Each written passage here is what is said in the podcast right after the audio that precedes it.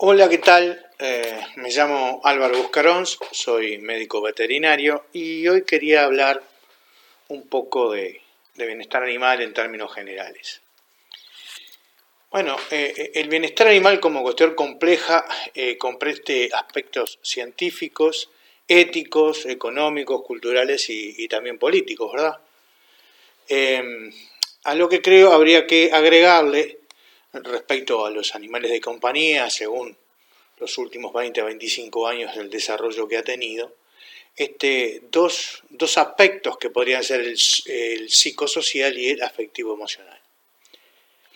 Bueno, ¿cómo se conceptualiza el bienestar animal, verdad? El, código, el código sanitario de la Organización Internacional de Episotias nos dice que el bienestar animal eh, se designa al modo en que, animal, el, que el animal afrenta las, las condiciones de su entorno, un animal está en, buenas condiciones de bienestar, este, si está sano, si está cómodo, bien alimentado, este, seguro, y, puede expresar en forma innata eh, sus formas de comportamiento y también no tiene sensaciones desagradables de dolor, miedo o desasosiego.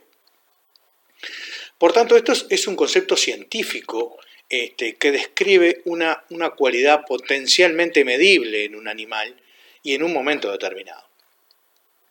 Así también, eh, para ver cómo, de dónde sale este, estos principios que es de la Organización Internacional de Episotias, eh, nosotros teníamos, tendríamos que retrotraernos a, eh, una convención que hubo en, en Inglaterra en 1979, donde eh, el Consejo Inglés de Bienestar Animal de los Animales de Bienestar de Producción hacen una declaración que son la que después se llamó la, Declaración de las Cinco Libertades. O sea, la libertad, eh, estar libre de hambre, sed y desnutrición, estar libre de miedo y angustias, estar libre de incomodidades físicas y térmicas, estar libre de dolor, lesiones o enfermedades, y estar libre para poder expresar las pautas propias de su comportamiento.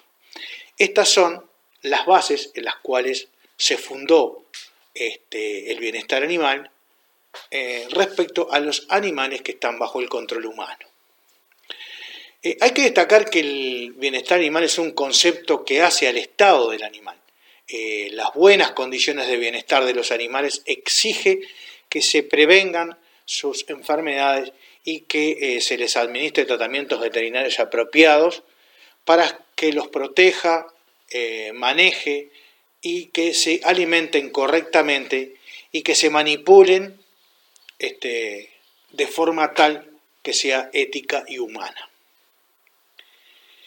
Pero bueno, el, bienestar animal también este, lo podríamos ver en, en diferentes aspectos, pues en diferentes relaciones con, el hombre. Y esto es, hay una relación productiva, una relación social y una relación biológica y una relación psicoemocional, ¿verdad?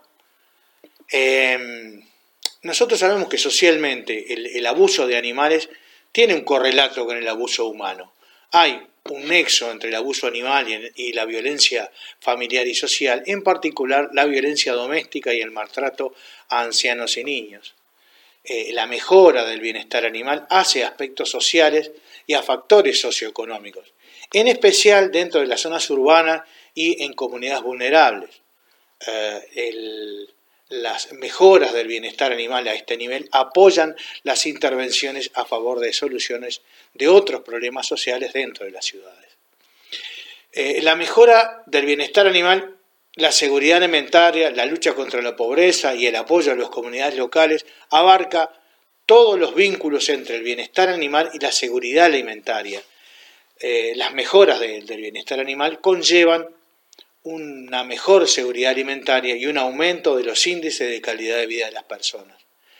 A su vez, también hay un beneficio a nivel de la, producción y de los productores, este, aumentando su calidad de vida, y aumentando la productividad agropecuaria. ¿Por qué?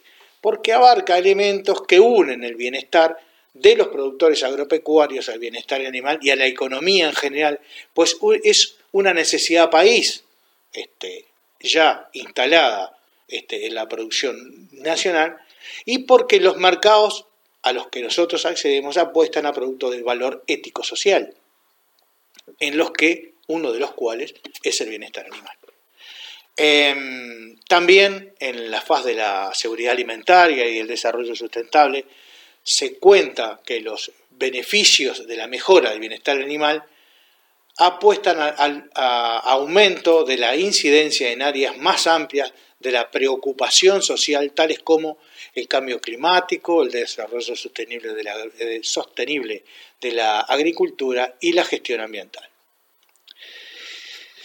Bien, esto, esto respecto a lo productivo y a lo social, pero ahora también a lo psicoemocional, porque nosotros sabemos que hay un vínculo muy estrecho entre los animales y, el hombre.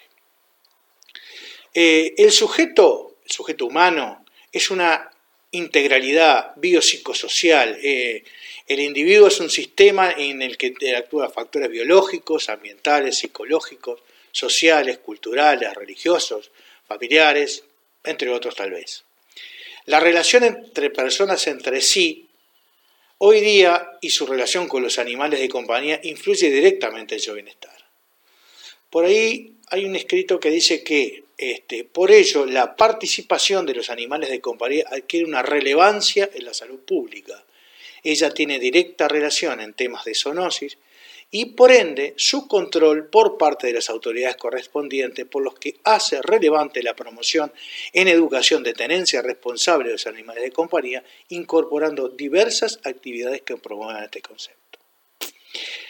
Eh, desde el fondo de los tiempos, el hombre históricamente este, se ha relacionado con los animales. Esto hizo que surja la domesticación y por tanto la relación de utilidad de los animales con el hombre en los términos de producción y en los términos de compañía. No nos olvidemos que eh, la domesticación del ganado, este, de los equinos, eh, le permitió al hombre tener, desarrollar producción, eh, desarrollar el transporte. Y los animales de compañía, como el perro, por ejemplo, le permitió este, adquirir en cierta forma un compañero que lo auxiliar en la casa y en la cuida de ese ganado también. Actualmente la importancia de esto eh, eh, supera en mucho lo que históricamente fueron, ese auxiliar de trabajo. Entonces el tema de los animales de compañía ha de alguna forma eh, permitido desarrollar vínculos en la actualidad, que, en la actualidad podemos definirlo como este, vínculos afectivos o vínculos socioemocionales. Eh, en investigaciones científicas de, del año 2007, eh, un científico de apellido Gómez y sus colaboradores desarrollan un trabajo que dicen eh, estudio de la influencia de las mascotas en la vida humana. Y por allí ven que hay una, una acción terapéutica este, en la terapia asistida por animales, en personas con VIH, con Alzheimer, con niños con cáncer, terapias motivacionales, acompañamiento de la tercera edad, eh, y también se ha incluido esto en instituciones carcelarias, en instituciones psiquiátricas con, buen, con buenos resultados. Hay también una acción fisiológica porque eh, la compañía del animal desciende el estrés y la ansiedad por soledad y libera hormonas este, que influyen en el estado de ánimo de las personas. Eh, hay un apoyo psicológico también, un actuar en lo psicológico por parte de las mascotas, ayudando a disminuir la sensación de soledad, conduciendo a la búsqueda de la conservación de la vida en personas enfermas. En estados de depresión, de estrés, de duelos, de aislamiento social, los animales de compañía se convierten este, en un acompañamiento incondicional, aumentando la autoestima, el sentimiento de responsabilidad, que necesariamente genera una eh, mayor integración con la sociedad. Y eh, elementos psicosociales, eh, la influencia que tienen los animales de compañía en la vida comunitaria, se han descrito como antídoto para el, en contra del anonimato humano en, los sitios públicos, en, los, en la, la, sociedad actual, un poco este, sabemos que la, soledad campea, en, sobre todo en, las personas más grandes, y eh, influye promoviendo la interacción entre personas desconocidas, esas personas que se encuentran y tienen un diálogo o, se, empiezan a conocer por intermedio de, de, este, de, concurrir a una plaza con su mascota o conversar de sus mascotas en ámbitos como el, almacén, el supermercado, etc. Bueno, pero también podríamos verlo desde, desde un cuarto ángulo, que es desde lo biológico. Eh, eh, eh, en el siglo XX, las pandemias víricas derivadas de los animales hacia el ser humano, que fueron la gripe española en el 1918, la gripe asiática en 1957, el comienzo y el desarrollo y la propagación del VIH-Sida en el 80, sumado a otros brotes que se han convertido en, que no son, que no se convirtieron en pandemias, pero sí en epidemias locales en diferentes regiones o países, este, cobraron eh, centenares de millones de muertos. Y a esto hay que sumarle las calamidades de origen social y económico que produjeron en el siglo XX. Algo por el estilo pasa y está pasando, pasó, perdón, y está pasando en, en este siglo XXI que venimos cursando a partir de, los años, del año 2000. Y, en el siglo XXI se ha dado a llamar, por algunos autores, la, eh, era de la zoonosis o el siglo de la zoonosis. Eh, eh, casi todas las pandemias recientes han sido causadas por virus de origen animal. Tenemos el SARS en el 2002, la gripe aviar, la H5N1, en el 2005, la gripe porcina en el 2009, la, gripe H1N1. Y lo que estamos pasando a partir de, fines del año de, noviembre de 2019 con el COVID-19, ¿verdad?